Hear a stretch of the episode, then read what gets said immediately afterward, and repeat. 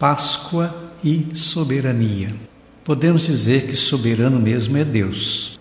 Ele é investido de sabedoria divina, mas que se tornou humana em Jesus Cristo, preocupado com o bem-estar social, com a dignidade das pessoas, tendo uma preferência especial para quem sofre limitações físicas, sociais, falta de segurança alimentar e as carências que dificultam a soberania de vida saudável para a dignidade humana. O sentido da Páscoa está enraizado no Senhor e Cristo, bom pastor, naquele que acolhe o ser humano para lhe dar soberania.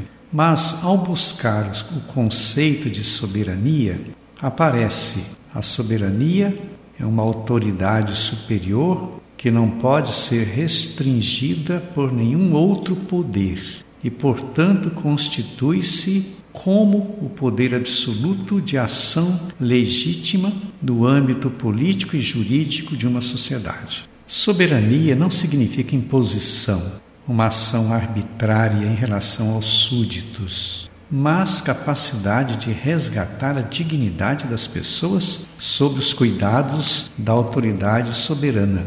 É uma ação pascal, quando refletida a partir da pessoa e da vida de Jesus Cristo, que agiu soberanamente em relação aos seus seguidores. Portanto, ser soberano é uma dignidade capaz de realizar uma cultura fraterna. No mundo muito desfigurado pela escravidão e submissão, possibilitando construir uma sociedade marcadamente doente, a própria sabedoria fica também desfigurada e perde sua viabilidade como instrumento de humanização. Esse fato toca no mundo da administração pública, onde se deveria agir com soberania, a ação se transforma em guetos fechados por interesses egoístas pessoais. Uma verdadeira soberania seria a porta aberta para a vida. É a história do pastor com seu rebanho, porque tem a capacidade do cuidado,